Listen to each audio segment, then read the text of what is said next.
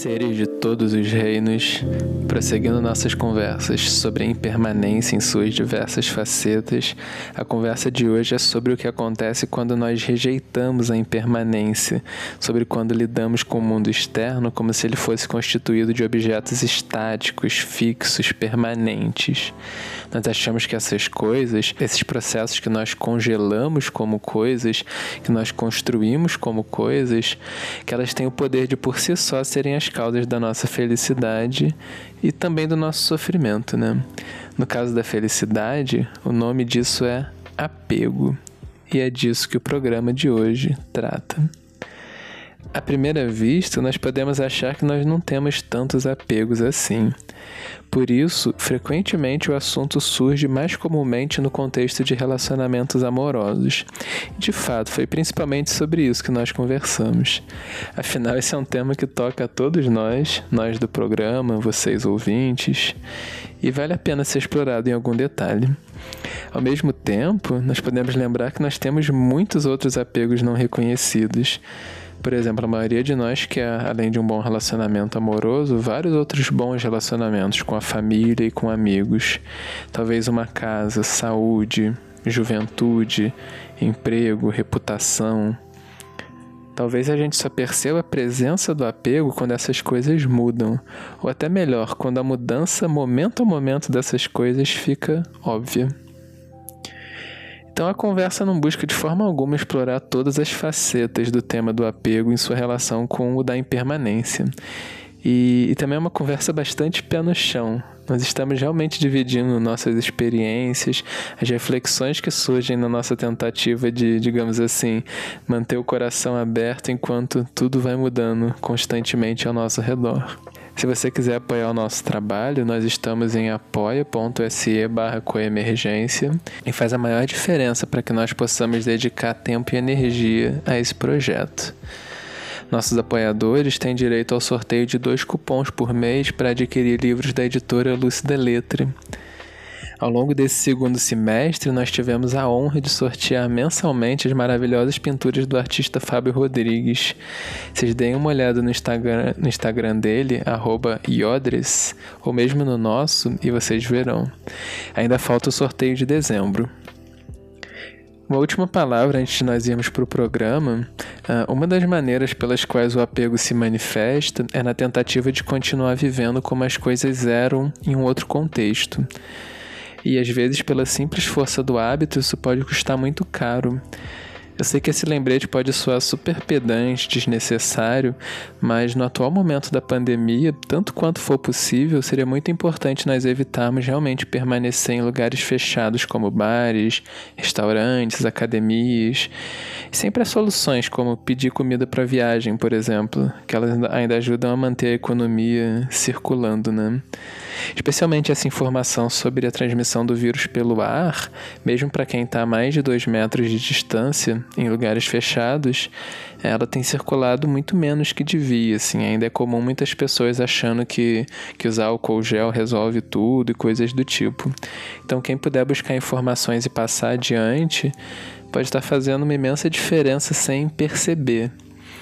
E a gente às vezes não aprecia as coisas, que, os problemas que não acontecem, né? Por exemplo, um atropelamento que não aconteceu e, e nem, nem foi por um fio, a gente não, não associa o quanto foi importante ter cuidados ao atravessar a rua porque nada aconteceu. Então, esses cuidados que fazem com que nada aconteça ou que menos aconteça, eles podem realmente fazer uma grande diferença, né? Ah, em outras épocas, a humanidade teve que modificar comportamentos por causa de guerras longas, por muitas secas e catástrofes, hoje também, né, em, em vários locais. É, a nossa tarefa de aguentar só um pouco mais, ainda mais agora que tem vacina, ela é bem mais fácil num certo sentido. Então que a gente possa fazer isso. É, bom, um abraço a todos e um ótimo programa.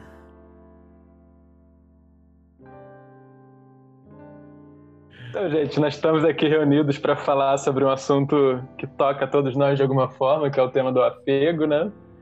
E uma coisa que a gente achou importante fazer de partida, assim, é situar mais ou menos o que a gente quer dizer com esse termo.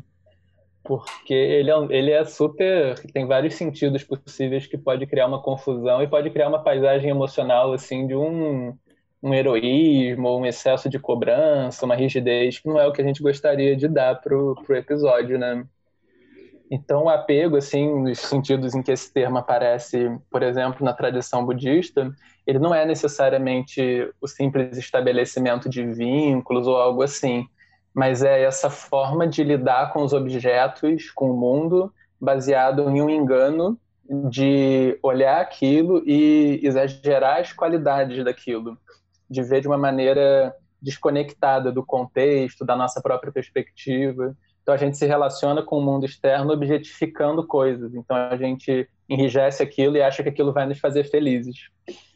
Então o termo se refere a esse engano cognitivo, assim. Então baseado em um eu sólido, eu vejo coisas sólidas lá fora que são que ou eu quero ou não quero ou fico indiferente.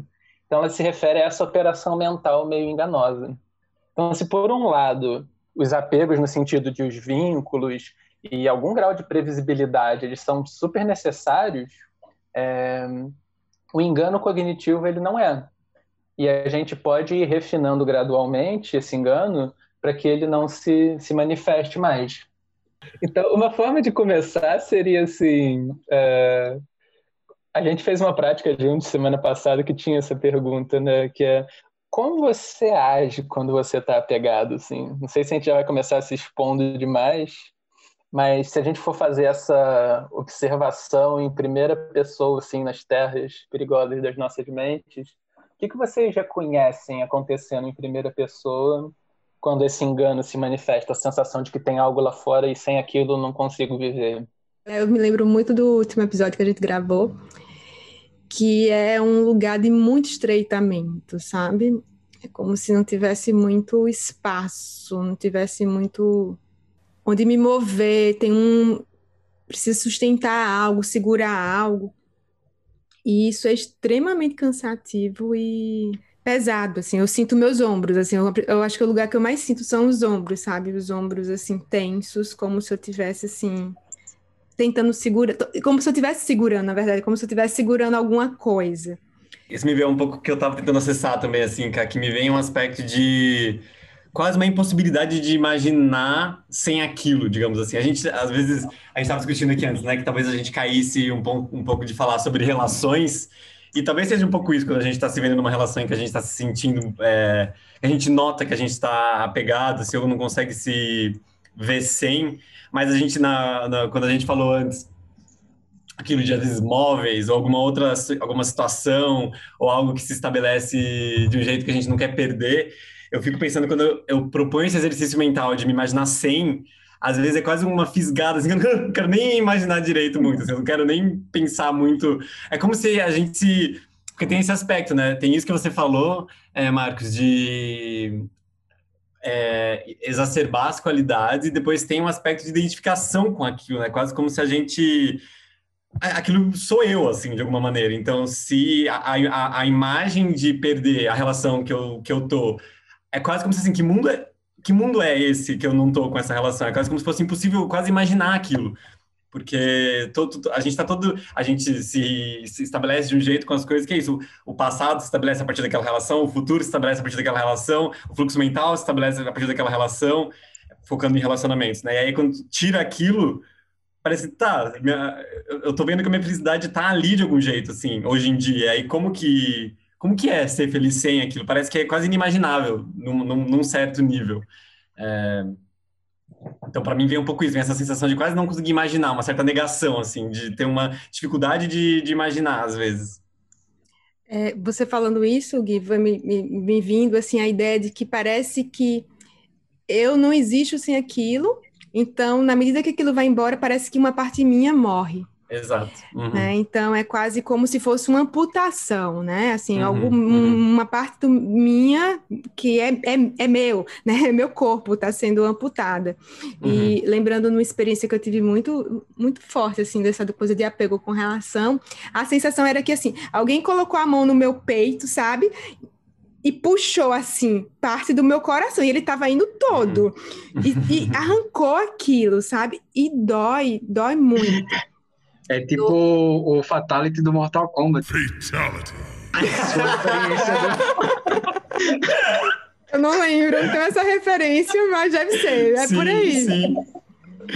E, e, e hoje, é, tem uma pessoa que eu conheço, eu vou falar dessa experiência, porque essa experiência é muito viva, e foi hoje, a pessoa que eu conheço está passando por uma situação de, de rompimento de relação, um relacionamento de 20 anos, e ela Nossa. falou hoje, eu não, eu não sei como é que eu vou viver sem essa pessoa, eu não sei se eu vou conseguir é, sustentar isso, eu vou conseguir dar conta. E ela ia falando, aí eu fui acessando para tentar entender. Eu, eu falava, eu sei exatamente o que você está passando, porque parece que é impossível viver sem essa pessoa. Parece que tirou, tirou uma parte nossa, né? E dói, gente, dói muito, é uma dor física, é, é, é, um, é um equívoco cognitivo, mas é dor, né? Uhum. Dói dói muito, né? E, e, isso considerando uma pessoa é como é a, é a, dor da morte, né? De perder alguém, de alguém morrer. Eu tô, a gente tá falando aqui, eu tô supondo um relacionamento que alguém rompeu comigo e eu não queria. Mas é, é uma dor semelhante, talvez mais dolorida quanto é, quando uma pessoa sai da nossa vida, a gente tá muito apegada assim, escolhe sair, porque a pessoa escolheu, ela tem a opção de ficar com a gente. Na morte não dá opção, né? E, e é assim, não, a pessoa, não, eu não quero mais você, eu quero outra coisa. Nessa situação que eu tô acompanhando, essa pessoa quer outra. Eu, tipo assim, como é que pode, né? Eu tô aqui no, no buraco. É, é, é dor, é dor física mesmo. Eu lembro uma vez, Ká, que você me mandou um vídeo, eu não vou conseguir me lembrar muito bem, é, que falava do luto e tinha um luto que era para esses rompimentos, assim, a pessoa não exatamente morria, mas existe um luto, porque não é como se uma parte nossa morresse, essa parte nossa morre, né? É uma, tipo, é o que a gente fala da identidade de estar com aquela pessoa, te faz ser uma coisa, e essa coisa vai parar de existir, né? Mas a, a, gente, a gente até pode pensar que a gente não é essa coisa, mas é uma coisa racional, né? Na hora a gente não, não acessa a nossa outra, os nossos outros papéis, a gente não lembra, não consegue visualizar os outros papéis que a gente já teve ou que a gente pode ter. E aí a gente e a gente não quer, eu acho, porque o apego faz isso, né? O apego, uhum. o apego faz é a gente não querer parar de ter apego, porque é. tô, é, é isso, né? E, e eu tenho bastante essa sensação de morte, assim, quando algo acaba. É, e, eu, e ao mesmo tempo, para coisas menos complexas, eu me lembrei agora de uma coisa muito doida que eu nem lembrava mais. É, uma vez eu era bem jovenzinha, assim, e minha mãe me deu um, um colar, uma corrente, assim, tinha acho que uns 15 anos. É, coisa de primeira comunhão e tal, e era um santinho, assim. E era de ouro, de não sei das quantas, de não sei de quem, que foi parar comigo de presente. E eu usava aquele negócio com uma agonia, com uma com medo de perder aquele negócio o tempo todo. E aí teve um dia que eu tava andando de bicicleta e tava calor e eu tirei a blusa. Na hora que eu tirei, o negócio foi, eu nem vi.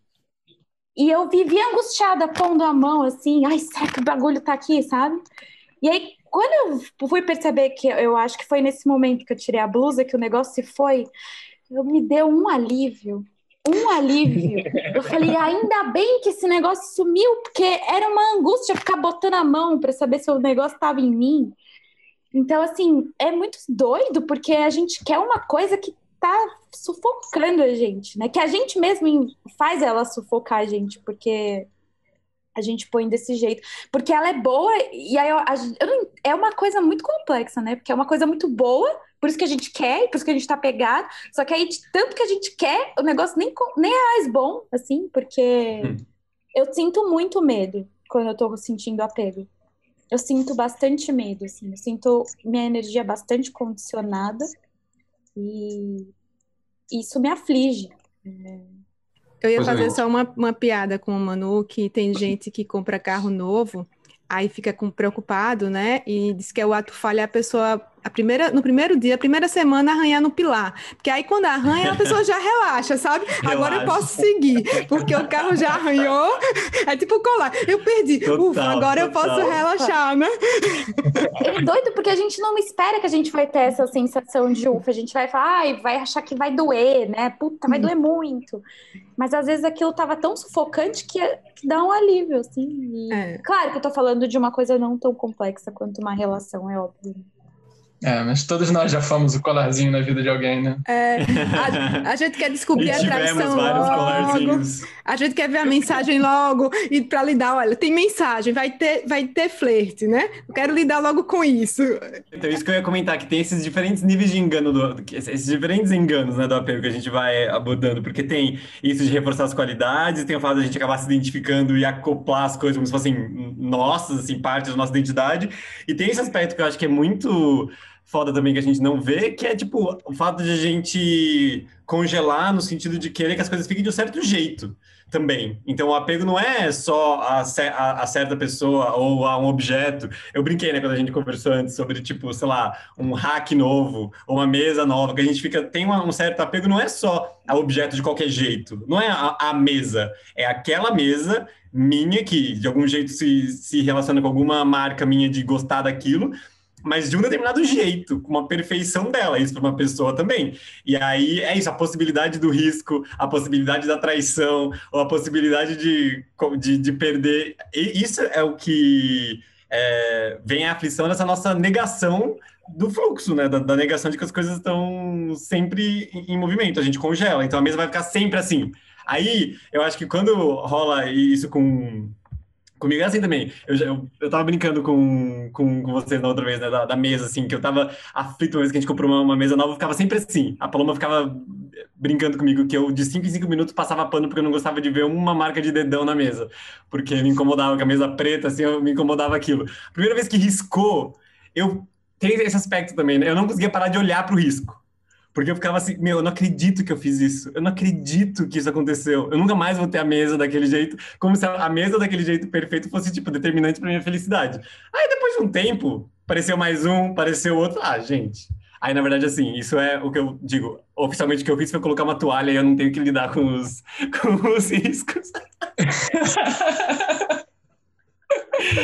Mas é louco, é isso. É uma outra forma de, de, de engano, né? Essa visão estática, assim, que a gente enfatiza certas qualidades e congela no tempo, né? Como se vai ficar, fosse ficar assim para sempre.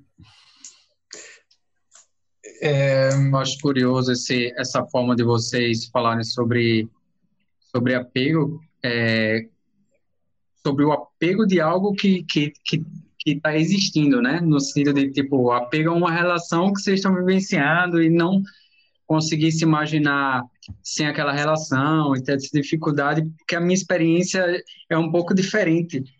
Como eu hum. tenho, acho que uma tendência meio pessimista, assim, um olhar meio daquele olhar que olha a falta, então eu geralmente não tenho essa essa relação de apego no momento em que eu tô em que a relação é presente, né, que, que é existente, mas justamente no momento em que ela se rompe. Foi preciso perder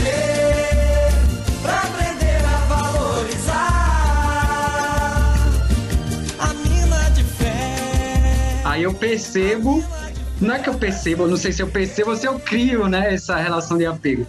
É, eu percebo que estava apegado, eu crio essa relação de apego após a, a relação não existir mais. Mas no momento em que ela existe, seja no emprego, seja no, no namoro e tal, eu tendo a ver mais a falta, assim. Então, eu, tipo, fico querendo até acabar com aquilo, mudar, ou, e, e, e geralmente sou eu, inclusive, que acabo os relacionamentos, para logo depois me arrepender, muitas vezes tarde demais. E aí eu fico, aí é que surge esse, essa sensação de apego, é no momento em que não dá mais para voltar. Curioso. Tem que acabar com jeitinho para poder voltar, né, Alisson? Então, é essa. Dica para o próximo, né? Muito bom. Eu, já, eu tenho essa experiência, pelo menos alguma, algumas relações que eu me apeguei, assim. Bom, de modo geral, eu me apeguei durante também. Mas no, depois de terminar, senti mais apego do que durante. Talvez porque não tivesse nítido, tudo pode ser o caso. Mas eu tenho essa experiência também do, do término gerar mais apego. Um dos fatores seria assim, como a Matis Nangel fala, né, em algum lugar que a gente sofre de vagueza. Então, quando a gente não analisa as ideias vagas que nós temos, aquilo parece, por exemplo, namoro, parece uma coisa interessante, assim, uma imagem mental que a gente constrói baseada nos melhores momentos, né, na ideia do quentinho, daquela coisa toda. Mas é louco, porque se a gente parar pra pensar nessa nossa visão de que as coisas é, isso se conecta com, com aquilo que a gente também estava falando antes, né? Da, de como o apego também está dentro de um ninho, assim, nessa nossa visão de mundo, de que o que está externo é que vai nos dar felicidade, não qualquer cultivo interno de qualidades ou assim. Então, nesse sentido, o apego surge quase como uma inteligência e que às vezes pode só se manifestar de novo quando a gente perde mesmo. Do tipo assim, não, como assim você perdeu aqui? Então, é quase uma inteligência para manter aquilo que supostamente vai ser. É, o que a gente precisa para ser feliz.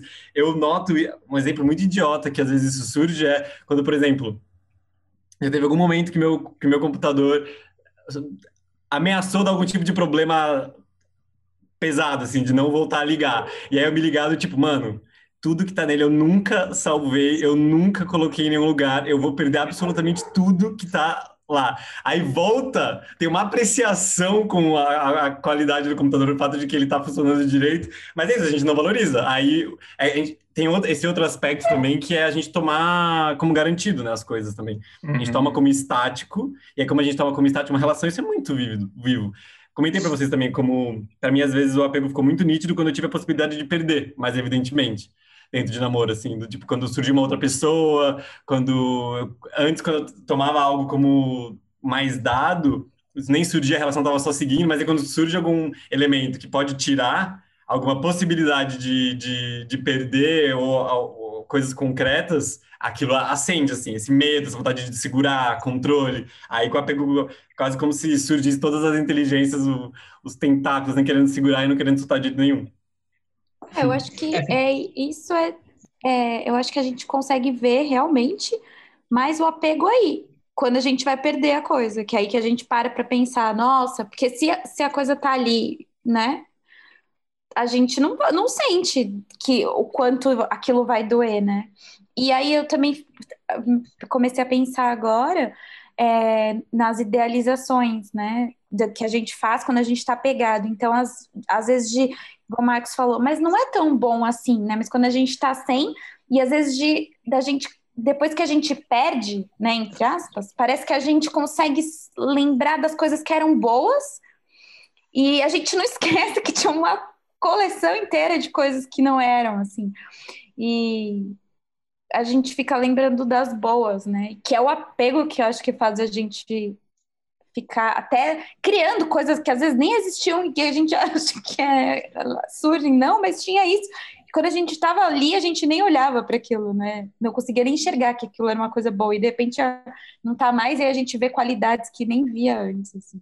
Eu, só como complementando um pouco, Manu, é, que é essa coisa do erro cognitivo, do equívoco cognitivo que, que Marcos tocou, e assim, nas relações, no que for, a gente vai pelo apego interpretando as coisas um, do jeito que, que se encaixe nas projeções e nas fantasias que a gente está criando sobre as coisas, né?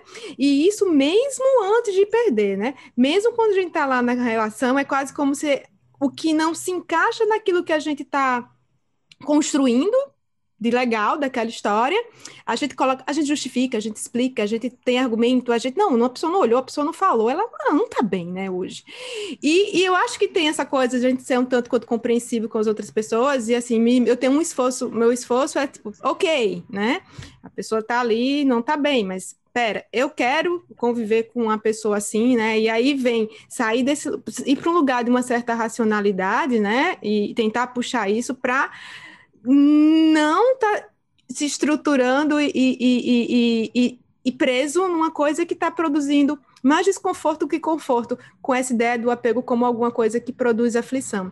Eu lembro que uma, uma, uma, hoje é minha amiga Sinara, mas que na época era minha psicóloga, mas era amiga também, ela, ela contava uma historinha que era de um, de um cachorro, é, tem uma historinha que é bonitinha ser contada, eu não vou saber contar, mas era de um cachorro que estava sofrendo, e chorando, e estava com o dono do lado. Aí as pessoas passavam, um cara passou na rua e perguntou: Mas por que o cachorro tá, tá sofrendo e chorando? Aí o dono falou: É porque ele está sentado num prego. Tá, mas por que ele não levanta? Porque ele tem medo que doa mais. Então, às vezes, a gente está sentado no prego, né?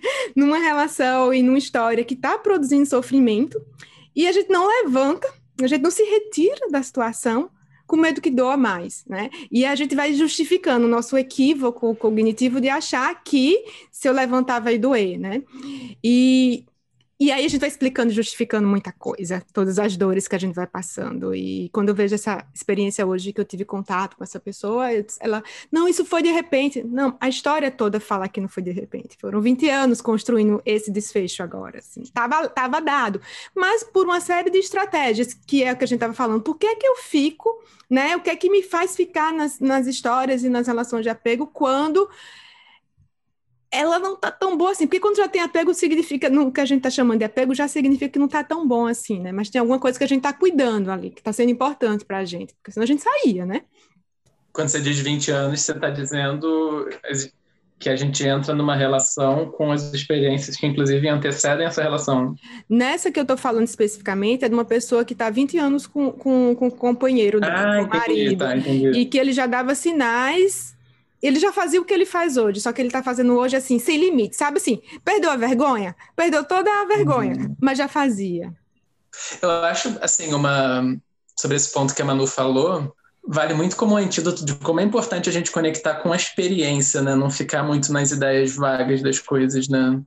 Até para amar a pessoa, é super bom a gente ver, assim, o que a pessoa de fato está trazendo para a relação, porque talvez o, a melhor forma de amar essa pessoa não seja como namorada, por exemplo, mas você lida de fato com o que está ali, né? Se você conecta com a experiência em vez de ter uma coisa abstrata de como eu gostaria que a coisa fosse. Eu acho que vale muito para quem terminou uma relação e teria uma vontade de voltar, por exemplo, que é dá sempre vontade de sugerir isso, né? Que seria se você quer voltar, tenta lembra do que, de como era, não do porque a gente tem na relação uma ideia do futuro, assim, e aí a gente quer voltar para o que a gente gostaria que fosse, não para o que era. e juntando isso que o Max fala com o que a Ká falou, isso que a Kaline falou me afeta muito, assim.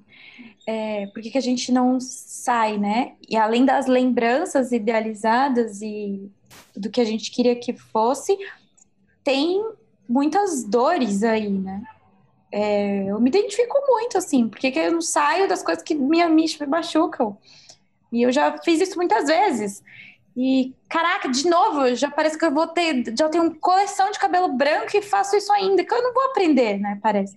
E aí é porque, é porque tem uma coleção de marcas em mim, de marcas da vida, das experiências, que, que talvez contribuam para a minha sensação de apego ali, né? De eu, de eu ter é, medo, não querer perder.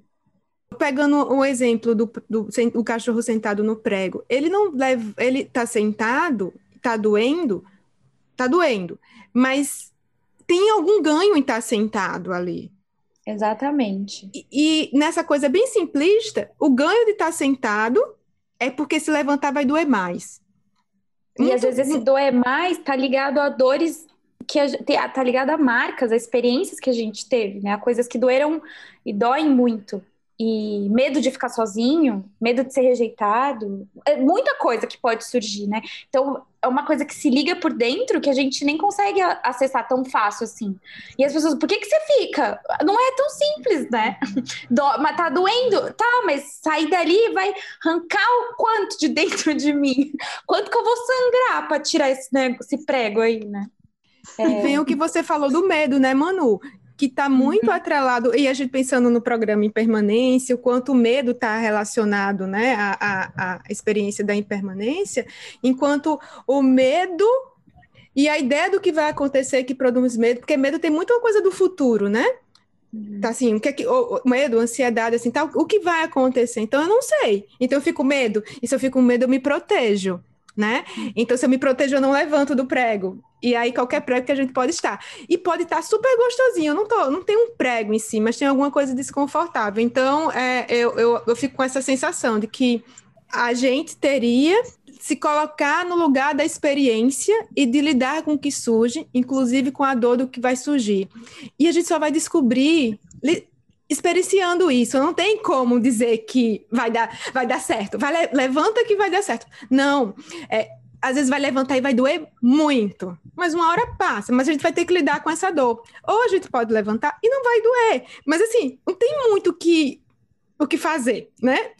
Vai precisar fazer um movimento, mas por medo, muitas vezes a gente paralisa, né?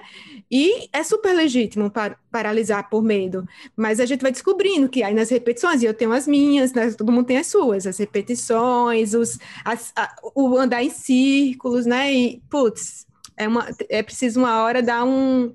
ousar, né? Tem um momento que a gente precisa usar, mas não é fácil. Esse, essa parte lembrou daquilo que o Marcos perguntou para o Lama na nossa conversa com ele, sobre o que falar para uma pessoa no momento de crise, assim, de, de é, como lidar. Não lembro exatamente como que era a pergunta.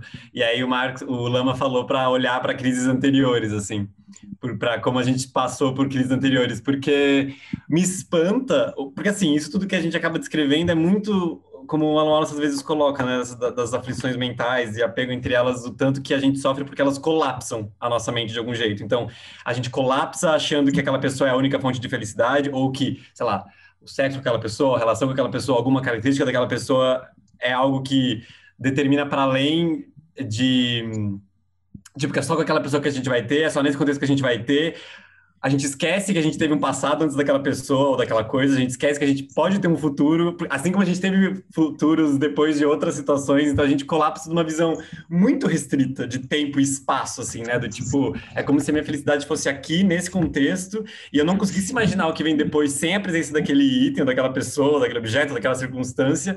Só que a gente esquece que no passado a gente viveu aquilo é, sem aquela pessoa, a gente nem conhecia aquela pessoa, e a gente esquece também, especialmente falando de relacionamento, que a gente teve é, momentos em que a gente estava muito conectado por apego com alguém e provavelmente a gente, com certeza, todos nós tem alguma relação. Pode ser que alguma relação ainda esteja mal resolvida, mas com certeza todos nós tem alguma relação que a gente soltou, assim, que não tem mais uma a mesma relação que a gente tinha. Eu lembro, você falou que no começo dessa nossa conversa dessa relação física mesmo, assim, que tem com a experiência de sofrimento. Eu lembro que é, quando eu terminei o namoro, uns anos atrás, eu conversando com a minha psicóloga na época, ela falando sobre essa experiência de fissura, assim, que às vezes a gente tinha, e que eu sentia que era uma coisa, eu tava na, numa relação que eu ainda, a gente tinha terminado, tinha terminado com a minha ex, e aí a gente ainda se mantia, mantinha se falando, e tinha uma relação que era como se é, a, gente, a gente ficava um tempo sem se falar, e era como se eu sentisse uma aperto, assim, de uma, uma, uma, umas pontadas de não estar tá falando com a, com a, pessoa, e aí a mente começar a pirar, a imaginar o que, que ela podia estar tá fazendo, o que estava acontecendo, aí ela, ela lembra de, de, ter essa relação meio cíclica, assim, de ela, aí ela surgia e mandava alguma coisa, ou eu mandava alguma mensagem para ela, e aquilo relaxava. Tipo, pronto, aquela, eu, eu, entrei em contato com aquilo de novo. Aí passava um tempo eu com aquela dose de, de dorga, assim, pronto, passava um tempo bem, aí de repente voltava aquilo, aquela mesma sensação, aquela mesma Quase uma síndrome de abstinência, né? É, é uma síndrome de abstinência, eu imagino. É, e só que assim, hoje eu não falo com a minha sei lá, meses. E assim, não tem, não tem mais essa relação, só que para aquele momento, para aquela circunstância, para aquela identidade, para aquele, é, para aquela situação, isso é inimaginável. Então acho que isso também é um aspecto de a gente talvez tentar enxergar, né? Por mais que acho que isso que você falou é muito importante, a gente não querer imaginar que não vai ser com dor ou com sofrimento, porque por hábito, a gente está acostumado a, a, estabelecer relações assim e vai doer quando a gente, quando a gente tiver que lidar, mas tentar, na medida do possível, enxergar minimamente que está tá havendo esse, esse colapso da nossa mente, assim, de que isso está acontecendo, que esse sofrimento está dentro desse, desse lugar, assim, fechado e que a gente já viveu de formas diferentes, é, que a gente já passou por essas situações e lidou com elas de algum jeito. Ok. Fala. Eu ia só perguntar se você está você tá desencanado agora ex, porque realmente desencanou, e aí é uma pergunta para ele em geral, ou porque arrumou uma outra fonte de apego? eu acho que um misto, eu acho que um misto. Com certeza eu acho que um misto. Mas, assim, no, Porque no é muito específico... comum a gente achar que só consegue desencanar realmente, desapegar realmente com um novo, uma nova fonte Sim. de apego, né? Ou um novo amor, vamos dizer assim. Sim. Um, uma coisa que, que Gui falou e que eu, foi super interessante essa lembrança é, da, da, fala do Lama, e eu acho que uma coisa também importante é a gente falar com pessoas, né? Porque às vezes a gente tem, no, nas nossas experiências, a gente tem marcas difíceis, né? E que ah, as, todas as minhas rupturas, todas, né? Foram muito difíceis, né? E dá para conversar com outras pessoas e descobrir que podem ter sido muito difíceis e que as pessoas conseguiram, digamos, dar alguns passos e hoje sentir um certo alívio. Dá para descobrir que é possível fazer rupturas sem tanta dor, né? E às vezes a gente não tem esse referencial, então esse ter essa abertura para olhar para o mundo e conversar e abrir o coração para as pessoas e escutar um pouco que que dá para oferecer, que é um pouco que a gente está assim a gente conversa aqui é nessa ideia também da gente poder acessar outras experiências diversas, jeitos diversos, né, de, de, de lidar com, com essas dores e com o que é que pode surgir. Eu, eu, por exemplo, tive um relacionamento de 13 anos e como o processo ele foi é, teve coisas maravilhosas, teve dores, mas o processo de desfecho ele foi, foi, foi sendo construído. Então, a dor da separação, ela foi muito menor do que dores que eu tive de um relacionamento de um mês, por exemplo, um mês e meio. E é muito louco, assim, eu, eu sentia vergonha de sentir tanta dor com a ruptura de um relacionamento de um mês e meio, do que eu não tinha tido com um relacionamento tão longo. E depois eu fui entender é que aquilo foi construído, aquilo foi elaborado como um luto, né? Vamos pensar num, numa, história que se vive com uma pessoa e, por exemplo, meus avós que morreram com 80 e pouco, 95 anos vivenciar essa morte e, e, e, construir isso junto com eles, essa ideia de ruptura, é completamente diferente de uma morte de uma pessoa, de uma pessoa por acidente de uma hora para outra, né? Então, se eu for fazer um paralelo nessas duas, em, em relações é, afetivas, o que foi com, com essa pessoa, com meu ex-marido, foi uma coisa que foi construída. E a gente passou por essa fase também, Gui, de, de, de se desconectar aos poucos, de se cuidar. Era um cuidado mútuo uhum, que estava uhum, sendo ali. Uhum, foi cuidadoso para os dois, né? Uhum. E eu, teve outra história e que eu passei um tempão assim para poder me desligar. E hoje eu me vejo numa história que eu nunca pensei que eu pudesse me desligar tão rápido. E é essa mesma Kaline que viveu essa história, viveu essa outra e viveu essa agora e que se desligou rápido. Eu Aí, eu, assim, e eu falo, eu, tô, eu tenho esse referencial hoje, mas se me falassem que no começo do ano eu teria, eu não, eu não, não acreditaria. Então, por isso que eu volto a falar assim, tem os nossos referenciais, é, mas a gente amplia, porque tem pessoas com experiências que são bem inspiradoras para a gente também. Uhum, uhum. É, e que às vezes a gente não tem muita ideia de que isso vai acontecer, né? Conversando com uma pessoa é, nessas últimas semanas, ela estava me contando que terminou uma relação e que ela, ela se lembrou de um outro término de relação e falou: Putz, vai doer. Vai, sentou lá, esperou, tava prontinho para a dor vir, assim. Assim, tô esperando, pode vir a dor toda, porque acho que a, associou, né? E aí não veio. Uhum. Eu falei assim: cadê? Tô aqui, tipo, esperando, porque eu quero olhar e quero e aí aquilo não surgiu, né? E aí Isso. a gente às vezes nem sabe que não vai surgir, né? É... E aí fica sentada no prego. E é, de repente vai levantar. E não vai doer, minha gente. Pode não doer. Não, não. doer pouco, porque dói, né? Mas pode doer um pouquinho menos. E, enfim. É bom lembrar é. das experiências passadas, igual o Lama fala, e lembrar. Eu gosto muito do que a Kaline fala. Que a Kaline falou, assim, de estou viva, passei, estou aqui viva, né? Então a gente morre em alguns aspectos e outros a gente continua vivo. Um, na linha dessa pergunta sobre como a gente age quando nós estamos apegados, né? Uma coisa que eu reparo na minha experiência, talvez vocês notem na de vocês, assim, é, é o quanto, por, por estar apegado a uma situação, o quanto isso prejudica as outras áreas da vida. Então, naquela contemplação da Tudo Tem Children que a gente fez juntos e que eu, nossa, eu já fiz essa contemplação Com certeza, se tivesse no Spotify, seria o, a mais tocada.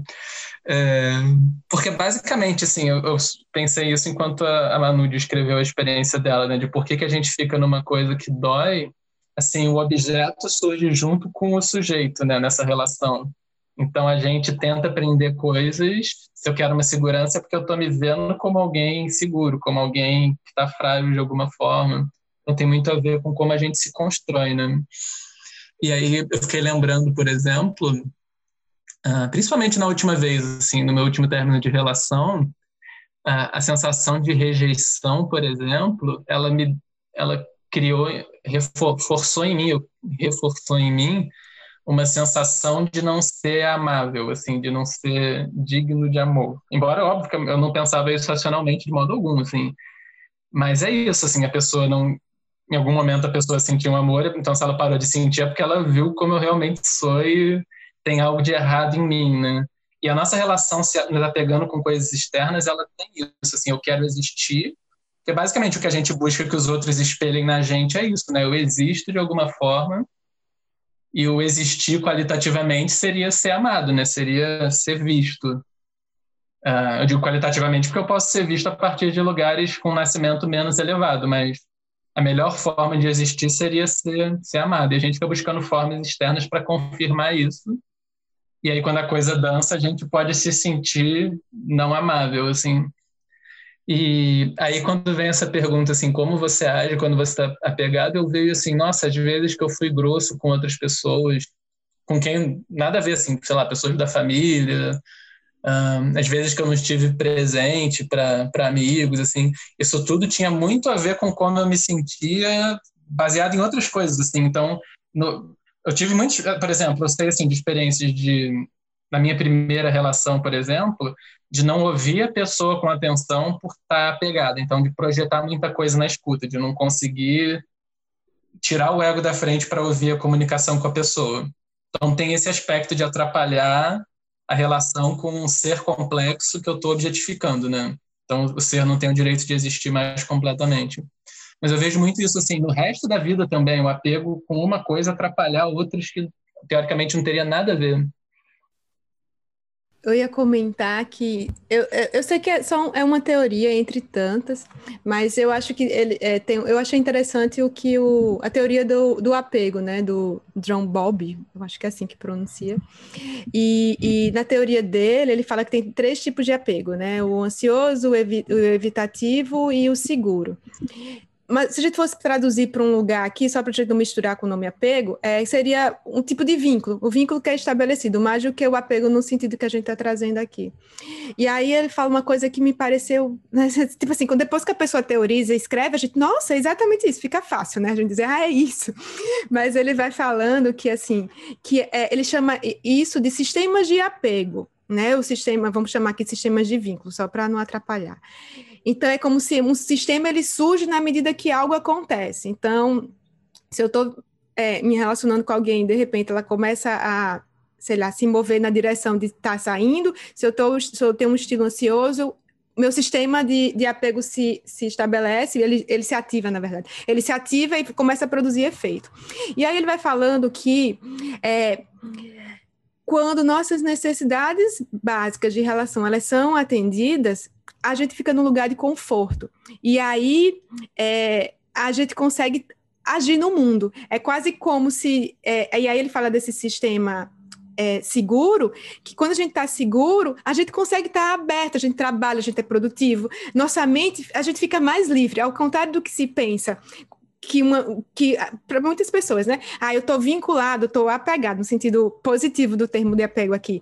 Parece que a gente vai se perder. A ideia dele é não. Se a, se, a, se o que o, o que é, são o que são minhas necessidades numa relação, elas estão atendidas, eu fico mais criativo, eu fico mais dinâmico, eu fico com mais escuta, eu fico mais aberto. Mas quando não, eu fico estreito, eu fico preocupado, eu fico ansioso. Aí eu aí eu, você falando isso, eu me lembrei, né? Porque você é uma pessoa super generosa, Marcos, assim, né? Super atenciosa, tá aí escutando todo mundo. Mas olha como é que a gente pode surgir se algo que é importante para a gente deixa de ser cuidado, né? A gente fica todo torto, a gente se. Aí volta a palavra que eu falei no início, a gente se estreita. É como se a gente fosse reduzido a uma faceta daquilo que a gente pode ser, né? A gente só fica naquele lugar apertado. Enfim, mas é um, é, é, um, é um livro interessante, assim, é, um, é uma teoria interessante, não para ter como verdade, mas para refletir e ter provocações.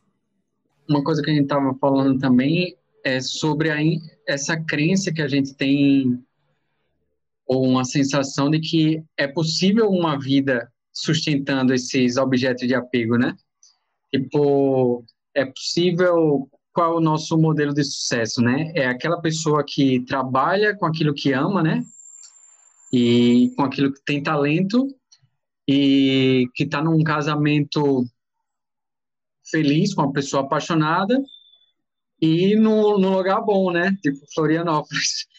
Aí imagina, é, então até que ponto vale sustentar essa essa pretensão existencial assim de tipo, ah, não, acho que é possível sim ter uma vida que dá para sustentar esses objetos de apego até o finalzinho, tipo, ah, eu caso com a Letícia Sabatella, é, consigo trabalhar naquilo que eu amo e vou morar em Floripa e, e fica velhinho com ela lá e, tipo, ah, no máximo vou ter um sofrimentozinho, mas já lá no final, tipo, se ela morrer antes de mim ou alguma coisa assim. Mas consigo sustentar por muito tempo isso, sim. Consigo equilibrar esses pratos, né? Como diz o Lama. Alisson, faz um exemplo factível, né? você conseguir, você vai trazer de volta essa conversa, vai provar para ela o que ia acontecer. Não com a Letícia Sabatella, porque eu tô na fila também, mas. É, eu acho que isso suscita é, as questões de novo de. Porque é a nossa expectativa, né? No final das contas. Do tipo, do, dos, dos, movimentos que a gente faz, a gente tem essa expectativa de, de alcançar isso, eventualmente. De alcançar a relação, emprego, circunstância financeira, etc., que a gente conseguiu sustentar e que vai estabelecer a nossa felicidade, basicamente. Então a gente se movimenta, assim. É. Agora, talvez a gente pudesse se propor algumas perguntas, do tipo, o quanto isso é sustentável no tempo, o, o, quanto isso é, o quanto está no, tá no nosso, o quanto alcançar essas circunstâncias todas está no nosso controle, o quanto que é sustentável no tempo, o, o, quanto a gente quer balizar realmente a nossa felicidade só quando a gente alcançar isso. É, eu não sei, talvez a gente possa imaginar algumas perguntas assim para se fazer. É, a gente tinha que entrevistar o marido da Letícia Sabatella, né? Para saber, assim, primeira pessoa. Eu acho interessante isso, porque esse seu exemplo, eu acho um exemplo bem curioso, que é o exemplo que é vendido, né, na, na, na literatura, no cinema, né, que supostamente isso é o que se busca, uhum. né, e, não que não tem uma parte minha que não queira certas coisas do que você falou, mas para mim, é, eu não sei, não sei se é quando a minha experiência ia falar com as pessoas assim, eu não sei se esses casamentos, se casar, você, por exemplo, você casar com Letícia Sabatella, você ir para Florianópolis, até porque lá faz frio, o mais gelado, eu já falei que João Pessoa é melhor, é, seria tão feliz assim, sabe? Então, é, é, mas eu acho que a gente talvez questione nossos sonhos do que poderia me produzir felicidade, assim, o que dentro das minhas expectativas, o que eu penso sobre o que seria um, um mundo ideal, ou, e nesses vínculos, né, afetivos, que aí tem uma construção de parceria, né? Eu acho que, acho que tem uma coisa importante aí, que é um, uma escolha de um lugar para morar que me pareça ser um lugar satisfatório, numa relação que me pareça satisfatória com uma pessoa que eu acho interessante e admiro, né?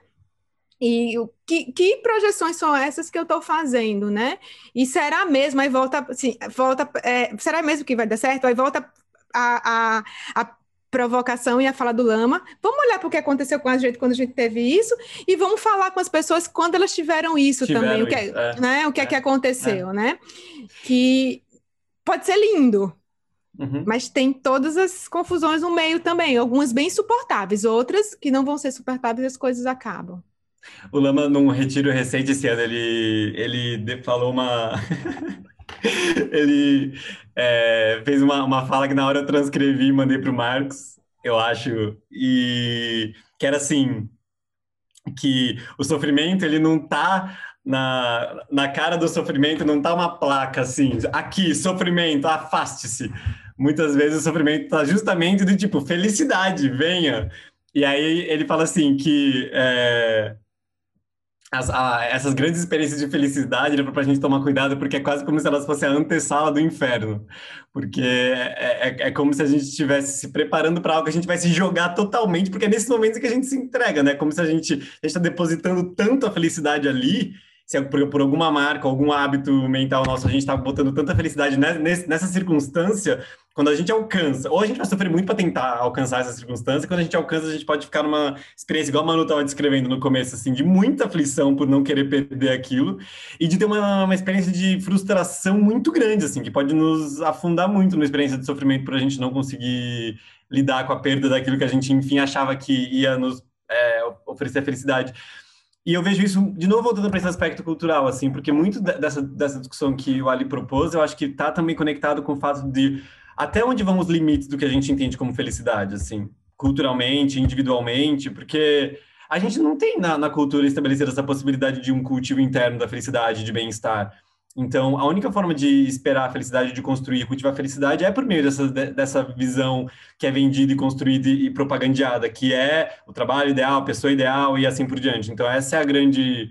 É, é, essa é a grande venda que é feita em relação à felicidade e nunca se fala sobre, essas, sobre as qualidades internas que a gente poderia cultivar ou como seria uma visão de que a gente pode cultivar é, um bem-estar que seja para além disso, que a nossa vida em termos de circunstância, pode ser como que ela, como se ela, como ela se apresentar e obviamente que a gente vai querer ter, obviamente as necessidades básicas atendidas e ter conforto e, e isso não é uma, uma discussão, mas como ter um aspecto de cultivo da felicidade que seja para além daquilo.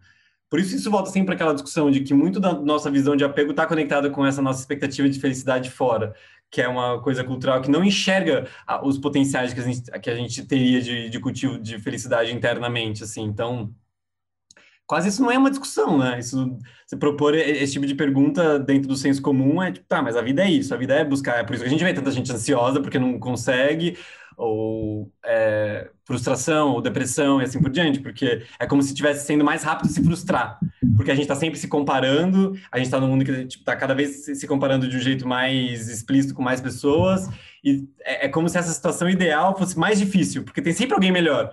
Eu, fico, eu já tive essa, essa conversa algumas vezes, assim. Antigamente, com quem você se comparava? O nosso escopo de comparação, muitas vezes, para esse futuro imaginário perfeito, talvez fosse limitado. Se a gente não se comparasse tanto, não, não vislumbrasse. Agora, é quase como se as possibilidades fossem infinitas de modelos de felicidade ou de comparação que a gente pode se fazer. Então, é muito mais fácil ficar aflito né, é, por conta disso, por nunca alcançar, enfim, esse lugar que vai nos fazer felizes.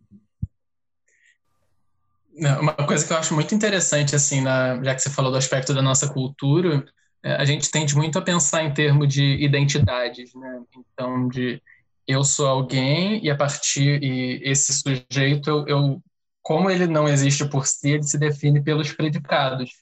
Então, a gente fica buscando coisas externas que nos definam, desde objetos, relações e tudo mais, né? Então, quanto, quanto elas se movem ou quanto nós estamos aflitos.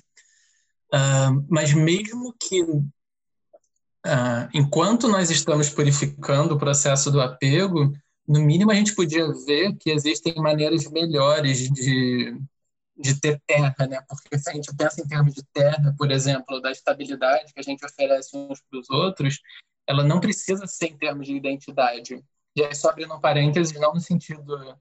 Hoje em dia, quando falam esse tema, as pessoas pensam em movimentos de igualdade racial e tudo mais esses são super importantes, assim. Eu digo identidade, a maior identidade é de homens brancos também. Então, identidade nesse sentido, assim, esse raciocínio baseado em eu sou X.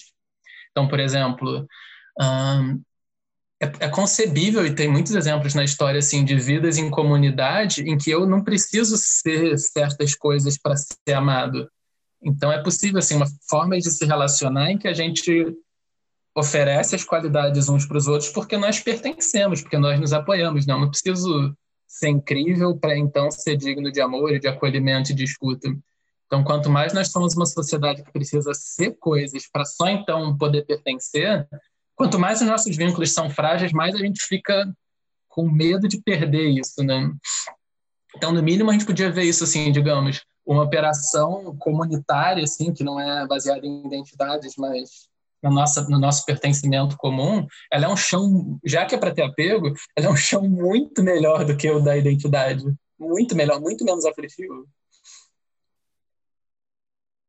Pensando por esse lado, assim, juntando um pouco com a coisa do, ah, mas e as relações longas? E é, é, é possível, tem pessoas que ficam e até, mais, até, até muitos anos e, e e como é que a gente vai cultivando outros tipos de se relacionar e de sentir as coisas. Às vezes, as relações duraram porque as pessoas passaram por, por elas tiveram que se desapegar de muitas coisas, né? Desapegar do que elas foram, porque elas são outras pessoas, desapegar do que o outro foi, que o outro era, porque ele também é outra pessoa, e se desapegar da própria relação do que ela era.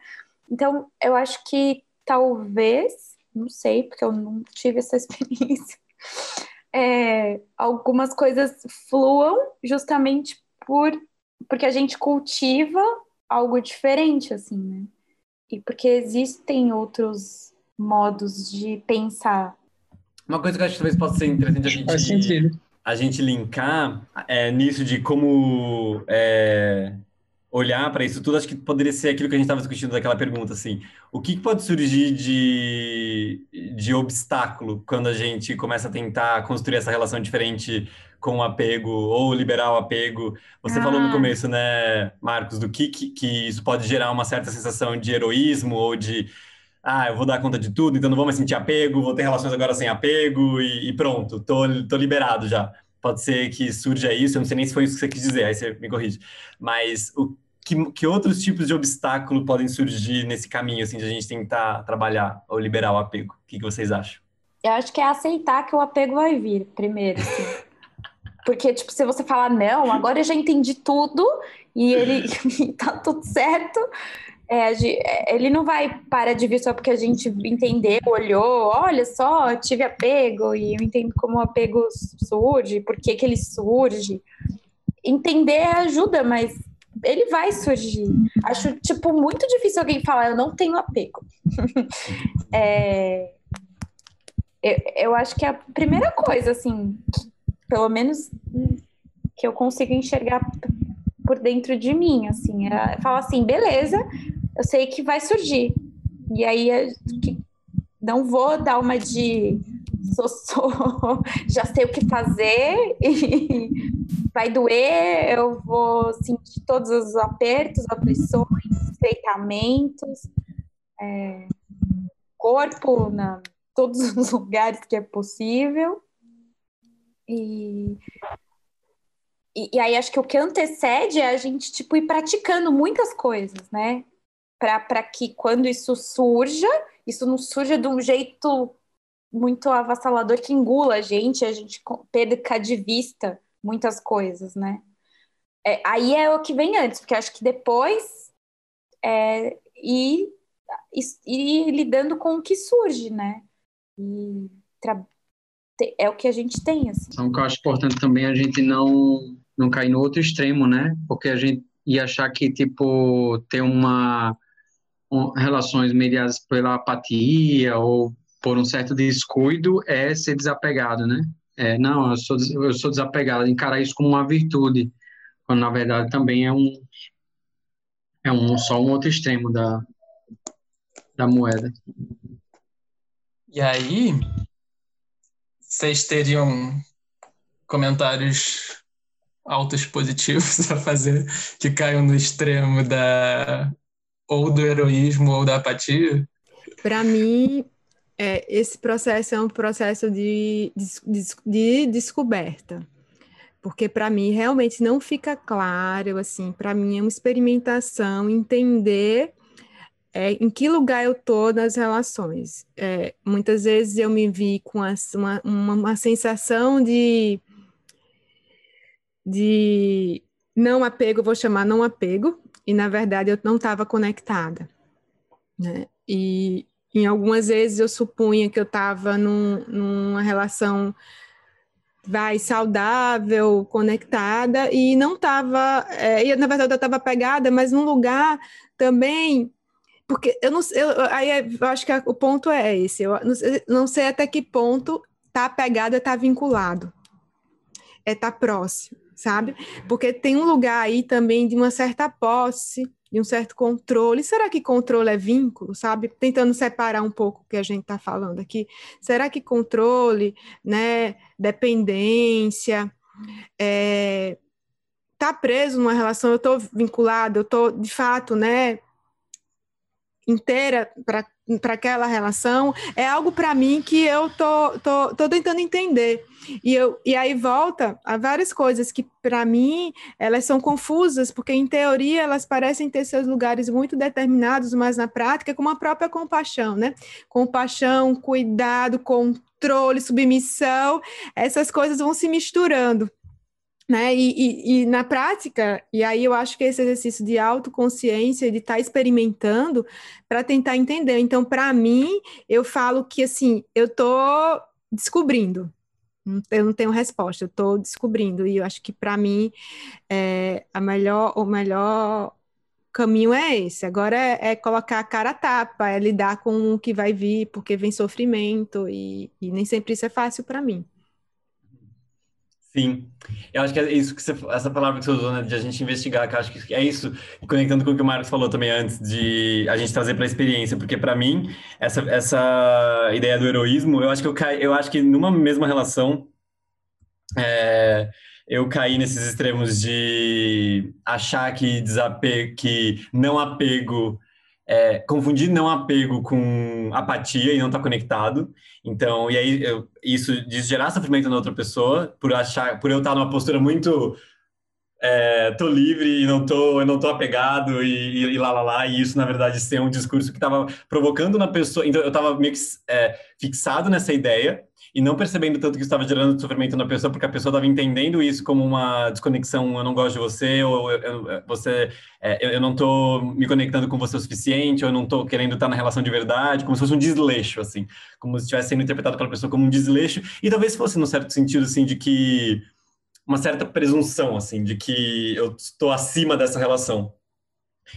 Para depois de um tempo eu cair na mesma relação num outro oposto de não notar que isso estava na fala e na verdade no corpo não estava em nenhum lugar isso e achar que por muito tempo depois do último término tá tentando cultivar essa visão diferente de relações etc como ter uma, um, é, relacionamentos para além do Silvio para além do controle achar que isso no discurso bastaria. Quando me vê numa situação de ciúme e de da outra pessoa estar tá envolvida com, com um terceiro isso bater e eu sustentar a experiência e a história por muito mais tempo do que deveria, é, por, a, por achar que, que, dou conta, assim. Eu acho que eu cultivei um olhar muito de já liberei. Não tô nem, assim, apego, ciúme já tá liberado. O que, que você tá falando? Eu sei o que vai acontecer, eu sei que eu vou conseguir lidar. Então tem uma certa, também presunção, assim, tanto no começo quanto depois, e esquecer do aspecto realmente de energia mesmo, assim, de, de quando a gente, por hábito, está conectado com algumas experiências e aquilo me jogar muito mais para o chão, eu acho, do que se eu estivesse trabalhando de um.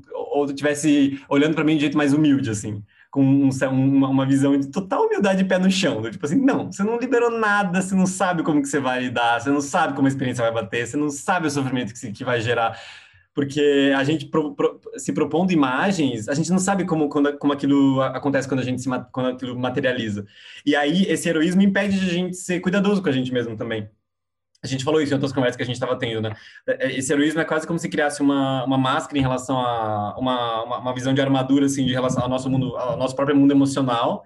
E aí a gente acha que a gente tem que bancar qualquer situação também que essa é outra consequência. Então, ah, eu vou bancar, de um lado pode ser apatia, nesse lado do heroísmo eu vou bancar qualquer coisa, eu dou conta de qualquer coisa.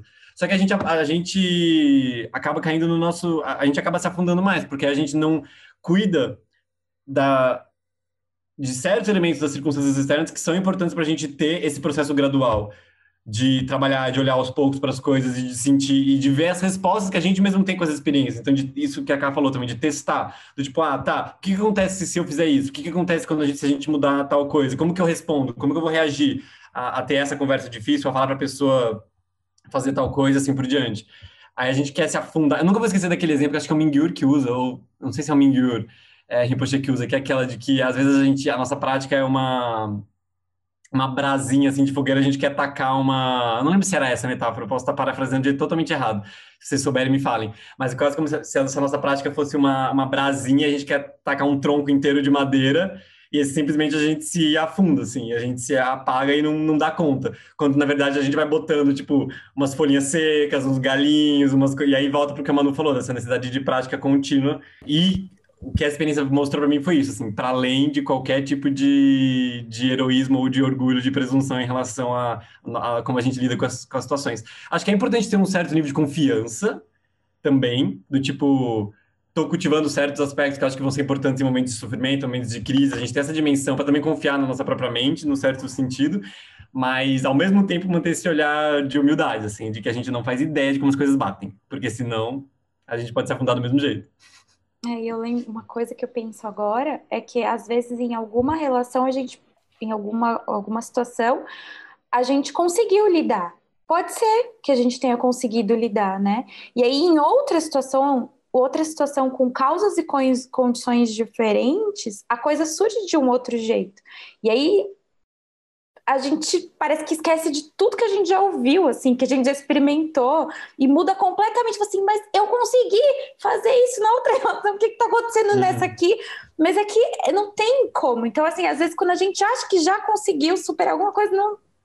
Eu acho que é isso, é aceitar muito que que as coisas podem surgir e que em diferentes causas e condições as coisas podem surgir muito diferentes ainda. Eu gosto muito da definição do Robert Thurman falando sobre o budismo que ele define, ele diz que o budismo é o realismo engajado. Não é o único possível, né, mas é realismo engajado. E eu acho que vale assim para uma abordagem secular, para assim, qualquer que seja a tradição que a gente use para olhar para o mundo e para as relações e para a gente, esse é um conselho muito bom, né? Porque a fala de vocês envolve muito isso, né? Eu posso entender que o quanto mais eu conseguir colocar consciência nas coisas, sem, por exemplo, imagine uma mesa assim com as pessoas sentadas.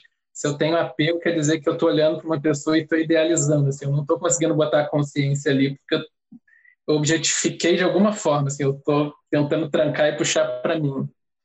Isso eu tenho aversão também, porque em vez de eu conseguir colocar a consciência ali, eu estou rejeitando aquilo e estou me fechando de alguma forma. Então, às vezes no cristianismo, quando tem essa descrição de que Deus está em todos os lugares, por exemplo, eu fico pensando que o...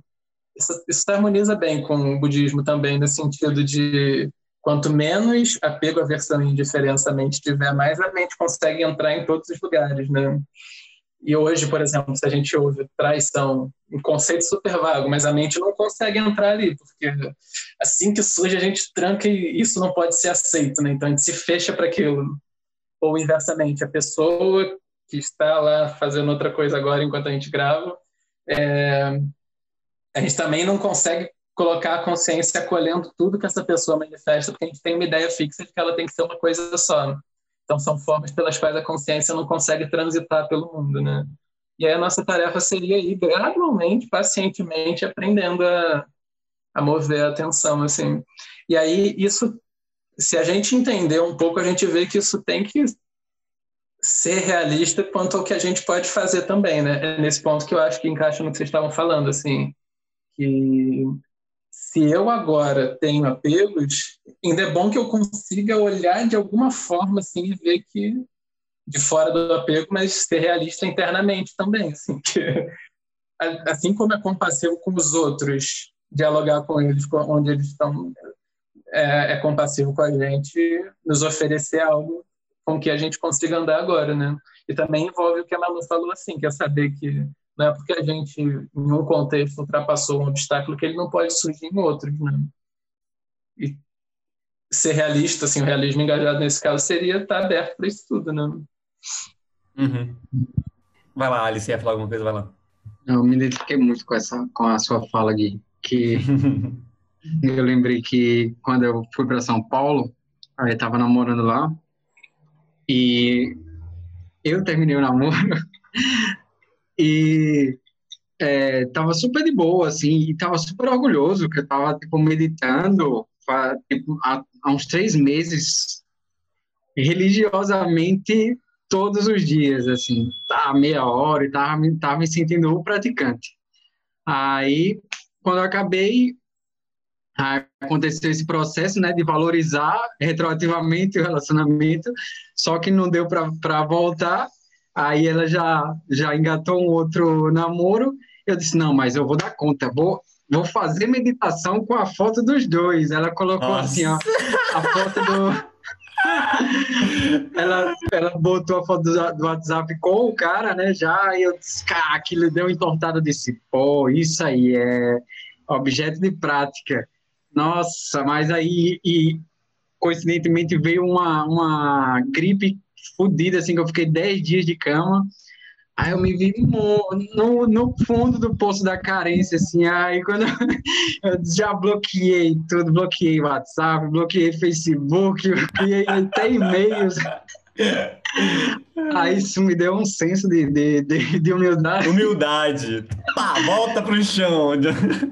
E hoje eu não tenho problema nenhum em fazer isso, assim. Eu realmente acho que, tipo, para superar e para conseguir é, mudar essa, essa relação, eu realmente crio esse espaço, assim. Eu, eu me desvinculo por um tempo, espero que seja o mínimo possível, mas faz de tudo, de, assim, me desvinculo de, de, das redes sociais, mas continuo fazendo metabávana para a pessoa, né? Tipo, ela, ela vai estar um, por um bom tempo presente nos meus pensamentos mesmo, então quando ela surge, eu tipo, ah, você seja feliz e tal, assim, mas com total humildade nesse processo aí de reconstrução. Hum.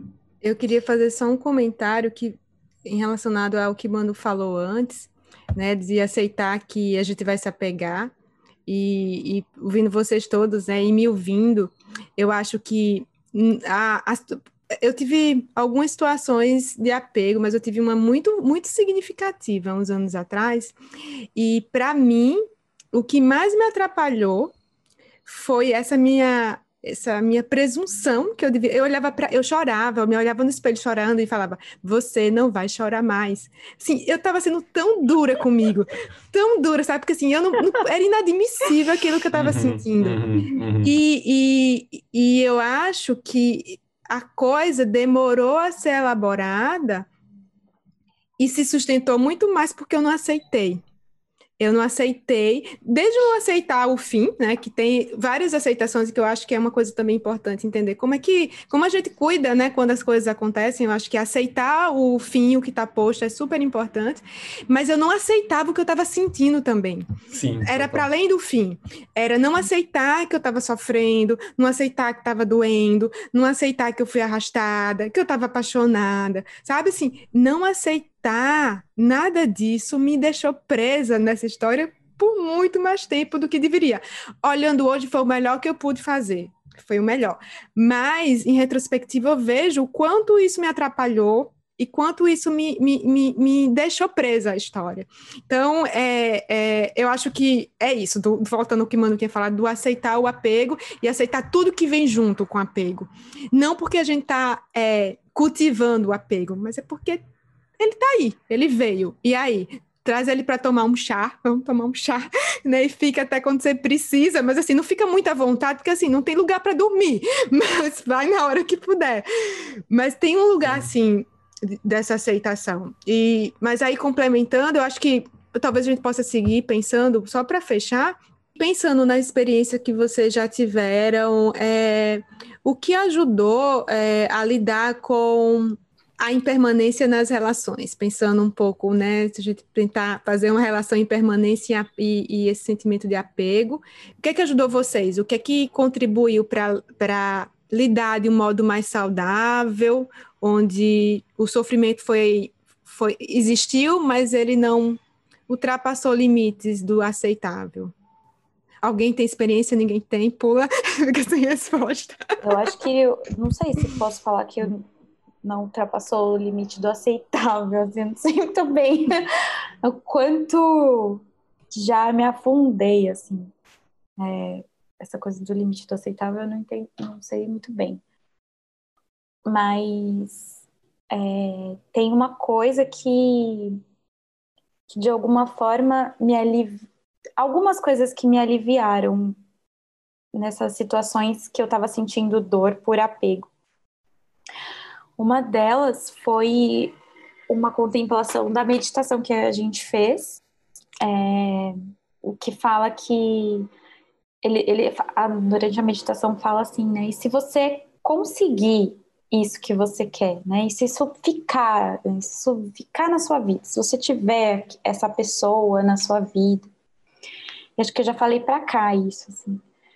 E aí, às vezes, visualizar isso é, me trazia um monte de outras coisas que o, o apego mesmo ge, ger, ia gerar de dor, né?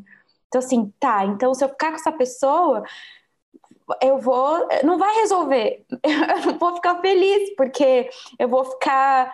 Ela vai me trazer outros problemas, né? Que é tipo, a hora que ela me trair, a hora que, eu, que ela não quiser ficar mais comigo, a hora que ela se mudar, a hora, enfim. Então, assim, é, a hora que a gente tiver que, que resolver vários conflitos que surgem das relações.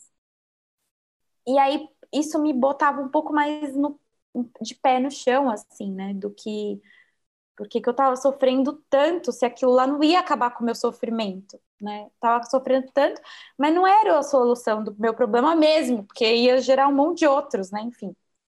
Aí acho que isso é uma coisa que me ajudou muito. É... Outra coisa que me ajudou muito foi pensar em quantos seres estavam so sentindo exatamente aquela mesma coisa que eu estava sentindo. E aí, por algum motivo, pensar que as pessoas estavam sentindo igualzinho isso me, me, me conectava, assim, e me, e me tirava um pouco da, da, daquele foco de, ai, minha nossa, como eu tô mal, né? Tava por conta de, porque eu tava apegada. É, os meus alunos hoje escreveram uma cartas para mim. Hoje é o último dia que eu vi os meus alunos pessoalmente, porque as provas vão ser online, porque como tá metade dos alunos online, metade não, para ser justo, eles vão fazer as provas online. Então, hoje foi o meu último dia presencial com as crianças, né? E aí era muito engraçado, crianças, né? Porque a gente tirou foto juntos e todos são maiores que eu. e aí eles escreveram cartas para mim, porque eu, eles falaram assim: não, mas foi muito injusto esse ano, porque a gente não teve você não, não pode ser seu aluno de verdade na escola. A gente ficou com você só uhum. pelo computador o ano inteiro. E eu falei, mas não sou eu que decido isso, né? Quem vai decidir isso é, é outra, é uma pessoa que está acima de mim, eu sou só teacher, né? E aí eles escreveram uma carta para minha chefa. para diretor, para coordenadora da escola, todos eles escreveram, né? e, e mandaram uma carta para ela falando que eles queriam que eu fosse a professora deles, né? E eu falei, nossa, eu não como assim outra pessoa vai ser a professora deles, né? Surgiu um apego aqui dentro de mim de pensar assim, eu já sei como eles são, eu já sei as, as, dificuldades e eu sei como que eu vou resolver essas dificuldades dele, a coisa do controle, visualizei assim. Mas aí eu imaginei, gente, as minhas colegas, né? Elas são pessoas incríveis e eles vão aprender coisas que eu não, não dei conta de ensinar. E eles vão se conectar de outras formas. E vai ser muito mais rico ter outras experiências com outras professoras, né? E eu realmente visualizei, assim, o meu apego neles, de falar, realmente, eu, eu é que tinha que ser a professora deles no ano que vem. e de pensar, não, quantas coisas eles vão perder se eu for de novo professora deles, né? Quanta riqueza tem em, na troca com outras pessoas maravilhosas que eu conheço, né? E aí de, de, de realmente, do fundo do coração, aspirar e desejar a felicidade, assim, o melhor e isso não faz sentido, parece o apego. É claro que nessa situação é diferente de situações de relação romântico-afetivas, assim a gente consegue desejar felicidade para amigos de um outro jeito, assim, né? Mas, assim, tem apego, né? De alguma forma. E eu acho que quando a gente consegue desejar muito, assim, que a pessoa seja feliz do fundo do coração, assim, visualizar as pessoas felizes e, e elas podem ser muito felizes sem você. É... Ah, isso ajuda, ajuda, assim, libera, liberta, enfim. Eu. Nossa, a resposta da Manu já é super boa, assim, né? Já contempla vários pontos específicos, assim. O... Tem uma, essa entre... O Dalai Lama, quando ele lançou um disco, nesse último ano, ele deu uma entrevista para Rolling Stone, não sei se vocês chegaram a ver, e aí perguntaram para eles é, o que, que ele fazia para se divertir.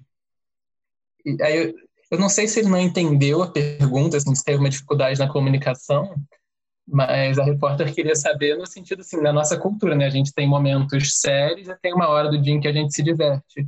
Isso não é óbvio que se faz em outras culturas, essa separação e tal mas eu não sei se por ele não entender, ele falou que ele faz meditação analítica. E só que é verdade, né? Porque assim, se ele vê a vacuidade nas coisas, se ele entende como as coisas estão surgindo, isso significa que ele não está operando por apego, aversão e indiferença, isso significa que ele vai se divertir em todos os momentos. Então é a melhor forma de ter happy hours assim constantes. E eu vejo que na, na experiência de muitas pessoas, assim, na minha seria só mais um caso, essa coisa de analisar a situação para realmente reconectar com a experiência não ficar em conceitos vagos é muito poderoso, assim. Isso pode incluir, digamos, reconectar com a impermanência de cada momento, com a impermanência dos momentos de vida, ou de perceber, por exemplo, que o amor que a gente busca no outro, o que quer que a gente goste no outro, não pertence ao outro, são coisas que existem mais amplamente na sociedade, né? Tem uma, eu ouvi uma historinha esses dias de uma uma mulher que tinha se apaixonado pelo Ananda, o assistente do Buda. E dizem que o Ananda era gatíssimo, não sei o que e tal. Aqueles caras meio maceirense, assim, molhonão e tal. E é, e aí ela falou que se encantou por, pelo Ananda e tal, e agora não conseguia mais ficar longe dele. E aí alguém falou: não, você se encantou pela gentileza, não foi pelo Ananda. Então ele te tratou com muita gentileza e você se encantou pela gentileza. Então se a gente olhar assim, tudo que a gente ama na, na outra pessoa, se a gente está pegando, não é bem amor, né? Não, não, é, não tem dono, né? Se a gente olhar assim, as sensações táteis do sexo não tem dono, uh, o calorzinho da conchinha, que para mim é melhor que as sensações táteis do sexo, não tem dono. Vamos editar essa parte depois. É...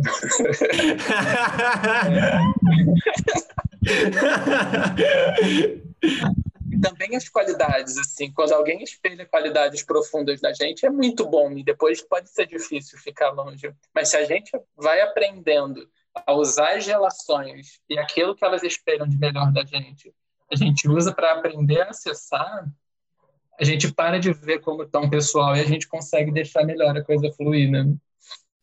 Então, para mim, tem muito a ver com isso, analisar, assim, contemplar a experiência realmente. Acho que para não ser repetitivo por, por, vários pontos que vocês falaram, assim, serem realmente muito precisos, uma coisa que é, eu volto sempre é, eu acho que tem um aspecto grosseiro primeiro, assim, a gente tem que tá falando desse aspecto contemplativo, mas um aspecto grosseiro que eu acho em momentos de crise que ajuda muito é a gente falar também, né? Eu acho que a gente também às vezes não esquece de, de, desse aspecto de tipo se identificar com as outras pessoas em momentos de sofrimento ou em momentos de sofrimento similares. E eu, eu nunca vou esquecer assim como a gente um grupo de amigos que a gente se conectou, se conectou e se desfez muito rápido assim depois de um momento que a vida de cada um de nós estava num ponto de, de términos e crises, ou perdas de emprego, mudança de cidade, coisas assim, a gente se conectou em 2016, isso. E o quanto foi importante isso para um processo de término, assim, no sentido de lidar com esse reconhecimento de uma experiência de sofrimento compartilhada, e a gente se identificar ali, meio que sem saber o que fazer, mas se conectar diretamente com essa experiência. E só por falar, só por ver materializado e, sentir a, a, a dor escutada, digamos assim, né? Então, acho que isso tem tem um valor também.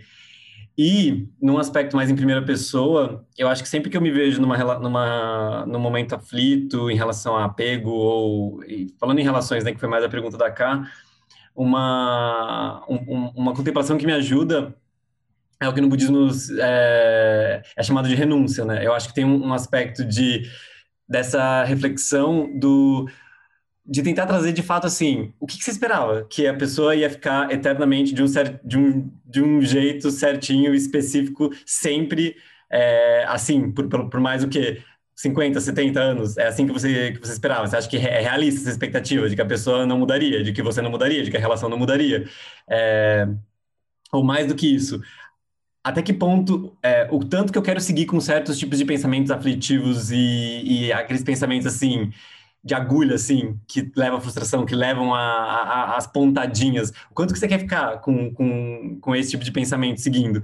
É, então, tem uma série de reflexões de, de, um cansaço, assim, de gerar um cansaço nesse modo de operação da mente, assim, desse modo de relação, de tipo, chega, não quero mais. Tipo, gente, não. Ah, isso que a Manu falou um pouco atrás, né? E a Ká também falou de, tipo, de, dessa repetição, de a gente notar certos padrões e de certas relações e de certos medos. Tipo, chega! Tipo, chega! E aí tem uma, uma, certa reflexão nesse sentido, às vezes me aterra, eu sinto. Porque é como se, voltando à contemplação que a Tupten Chodro promove, ela fala né, de a gente enxergar o apego como inimigo.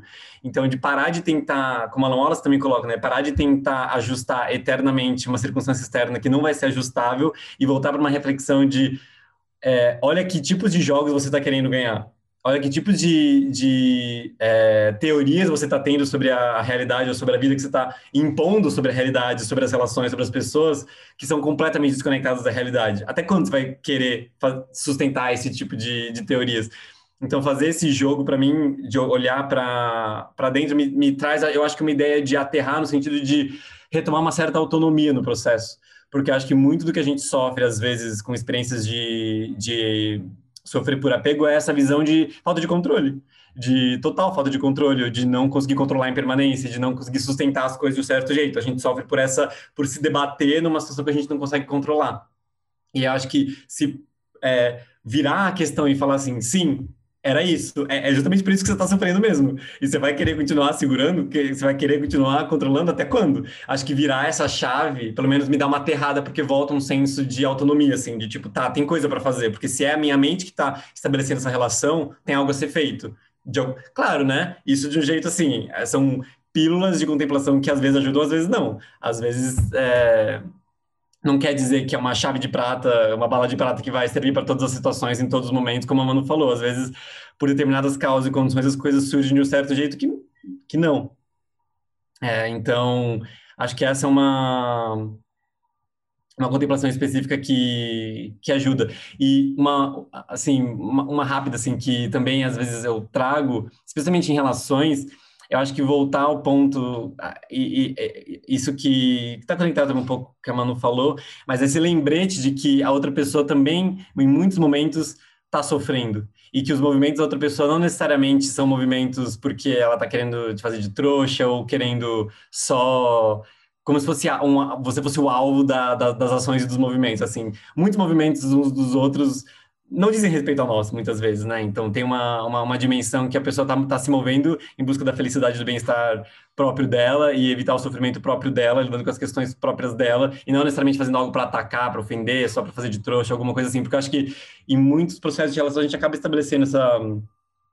Essa, esse jogo de que o outro está fazendo de uma relação de ganhar-perder, assim, de inimigo ou de, de, de é, ganhar, perder, de quem está saindo por cima, e tem, tem, uma certa dinâmica de como se tivesse alguém que estivesse ganhando e perdendo. Eu acho que voltar a esse senso de que a gente está igual, confusos igual, se atrapalhando igual, é, voltar a esse senso comum de confusão ajuda também, eu acho, especialmente para relações. É, no meu caso, eu acho que geralmente eu tento cultivar, até já mencionei um pouco, primeiro é essa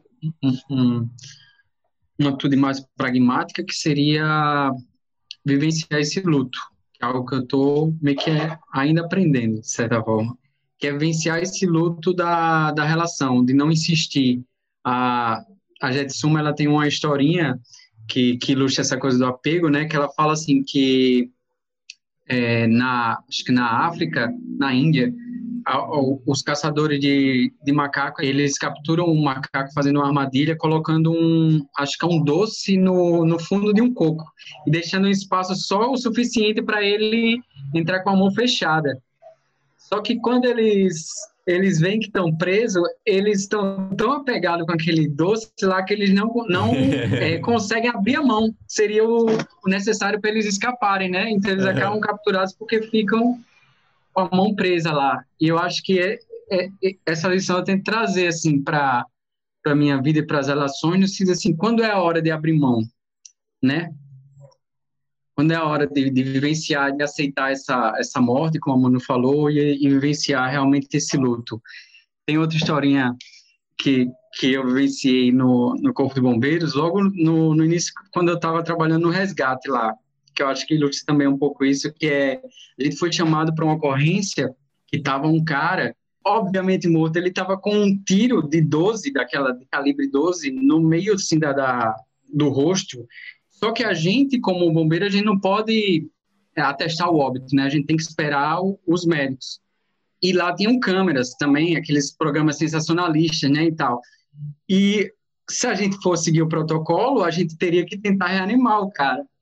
E como ele estava, a gente estava sendo gravado, a comandante lá deu essa determinação para mim, né? Eu disse, Alisson, faz a, a ressuscitação cardiopulmonar. E eu me senti super ridículo naquela situação, né? Tava o cara lá com os olhos vidrados, com um buraco enorme na, no rosto, e eu fazendo lá a reanimação, porque era o protocolo. Eu fiquei pensando depois, assim, o quanto das nossas relações, é, quanto isso ilustra muito das nossas relações, né? O quanto a gente fica lá tentando reanimar um cadáver que, que é visivelmente já um cadáver, né? Já é visível, que a relação já está visivelmente morta naquela configuração, mas a gente fica lá se esforçando e, dá, e é um esforço absurdo, porque quem já fez reanimação, tentou reanimar alguém, sabe o esforço que é. E eu acho assim que, que para mim fica essa lição assim de tentar trazer isso para mim, para minhas relações, de saber o momento em que realmente tipo não acabou é, e aceitar isso. E com relação à prática, para mim me dá muita confiança assim quando eu consigo sentar com essa com esse ciúme, com esse apego, com, com essa aflição e consigo ir olhando isso e vendo que isso não é uma coisa sólida como realmente parece ser, né? E à medida que isso vai se desconstruindo, isso vai abrindo um espaço que em meio àquela aflição, por, por estar no meio dessa aflição, esse espaço, essa sensação de espaço, ela é muito maior. Então, isso me dá também uma confiança, assim. Não é sempre que, que, que eu consigo, mas quando eu consigo, isso, para mim, é muito recompensador, assim, para atestar essa, o valor da prática, assim, o valor de trazer essa visão para a realidade. Eu me senti muito contemplada em tudo que vocês falaram. Vou falar muito rápido e pegar um, esse finalzinho do Alisson, que para mim um, um ponto importante e que faz parte desse processo de investigação, é investigar o que para mim são os meus limites e o que é aceitável, o que não é aceitável, o que é negociável, o que não é negociável numa relação. É, que eu acho que tem a ver com isso que a Alison fala, para entender se ela já deu o que tinha que dar. E como é que a gente descobre, né? Então, pegando esse exemplo triste que a Alison trouxe, né, assim, bem forte mesmo, mas assim, você vai lá e vê, né? Alguém vai atestar. Como você atesta a morte? Você tem critérios, né? Você tem lá, né? você vai medir se tem pulsação ou não, se tem respiração ou não, né? E nas nossas relações, nas minhas relações, quais são os critérios, né, que eu uso para entender se aquela relação ela está viva, e ela está viva de um jeito que me faça bem faça bem para o outro, né? Então, para mim, isso é um processo de investigação, porque eu acho que muita, do mesmo jeito que a gente descobre se está apegado ou não com a, vivendo a relação. Muitas vezes a gente descobre nossos limites quando eles são ultrapassados. Então, é, a gente sabe em retrospectiva, mas alguns a gente só descobre, só, descobre vivendo. Inclusive porque as relações, a felicidade não vai vir pronta de fora, né? Então, mas às vezes a gente não consegue acessar áreas internas dentro de uma relação e é bom ver que tem momentos em que a gente não consegue se apoiar para isso, né? Eu vejo na minha primeira relação, também foi sete anos, não foi treze, mas a pessoa tem muitas qualidades, assim, mas na época me doeu muito que ela quisesse terminar, mas hoje eu acho que a gente não teria acessado, a gente não teria crescido como pessoa, a gente não teria como se oferecer nada muito profundo, porque a gente não sabia como.